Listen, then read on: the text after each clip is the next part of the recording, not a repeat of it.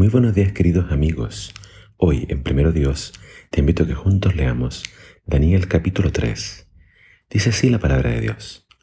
El rey Nabucodonosor hizo una estatua de oro que medía 27 metros de altura y 2 metros y medio de ancho y la levantó sobre la llanura de Dura, en la provincia de Babilonia. Luego envió mensajes a los altos funcionarios, autoridades, gobernadores, asesores, tesoreros, jueces y magistrados, y a todos los funcionarios provinciales para que asistieran a la dedicación de la estatua que había levantado. De modo que todas estas autoridades vinieron y se pusieron de pie ante la estatua que el rey Nabucodonosor había levantado. Entonces un vocero proclamó, gente de todas las razas, naciones y lenguas, escuchen el mandato del rey. Cuando oigan tocar la trompeta, la flauta, la cítara, la lira, el arpa, la zampoña y otros instrumentos musicales, inclínense rostro en tierra y rindan culto a la estatua de oro del rey Nabucodonosor. Cualquiera que se rehúse a obedecer será arrojado inmediatamente a un horno ardiente. Así que el sonido de los instrumentos musicales, toda la gente de cualquier raza, nación o lengua, se inclinó rostro en tierra y rindió culto a la estatua de oro que había levantado el rey Nabucodonosor.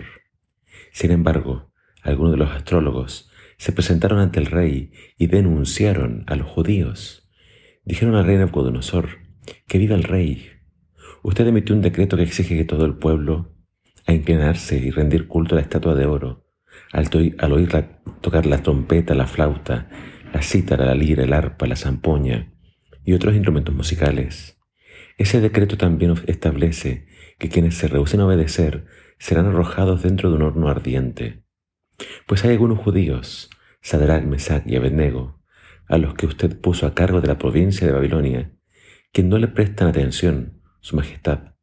Se niegan a servir a los dioses de Su Majestad y no rinden culto a la estatua de oro que usted ha levantado. Entonces Nabucodonosor se enfureció y ordenó que trajeran ante él a Sadrach, Mesach y Abednego.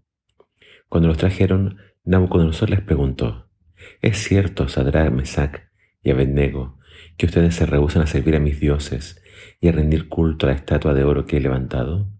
Les daré una oportunidad más para inclinarse y rendir culto a la estatua que he hecho cuando oigan el sonido de los instrumentos musicales. Sin embargo, si se niegan, serán inmediatamente arrojados al horno ardiente.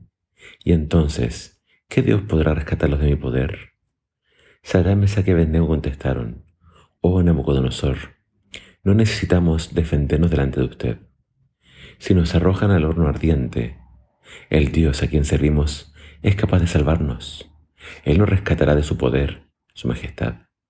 Pero aunque no lo hiciera, deseamos dejar en claro ante usted que jamás serviremos a sus dioses, ni rendiremos culto a la estatua de oro que usted ha levantado. Eh, estamos leyendo ya el libro de Daniel, que nos habla de la historia de este pueblo que está cautivo en Babilonia. Y acá se nos presentan estos incidentes muy importantes de cómo un pequeño grupo de judíos, porque eran muchos más, eran miles los que habían sido deportados a Babilonia, pero acá se nos habla de solo tres, que decidieron no postrarse delante de la imagen que había levantado Nabucodonosor. Ellos estaban en una tierra lejana, ellos estaban cautivos, y fíjense que todos los demás se postraron por miedo a lo que el rey podía hacerles. Pero estos tres decidieron ser fieles a Dios y decidieron en contra del rey no postrarse delante de esta imagen. El resto de la historia dice que el rey se enfureció, mandó a calentar el horno siete veces más y los arrojó adentro. Pero entonces cuando estaban dentro de este horno ardiendo, dice que apareció un cuarto personaje con ellos, y a ellos no les pasó nada, no se quemaron ni tenían olor a fuego.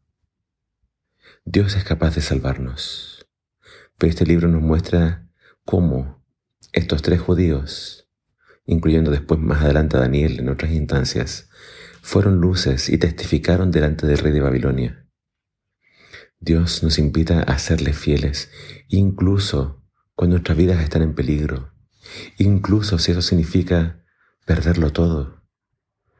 La historia de Daniel y sus amigos demuestran que hay que poner a Dios por sobre todas las cosas, sobre todo interés material, sobre toda ambición mundanal. Dios va a exaltar a quienes sean fieles. Y aunque no lo haga, como dice el texto, aunque Dios no nos salve, nosotros tenemos que tener esa actitud de nunca doblar nuestras rodillas, ni postrarnos delante de nadie, ninguna persona, ningún otro Dios. Que, que nuestro corazón y nuestra lealtad sean únicamente para Dios. Que el Señor te bendiga.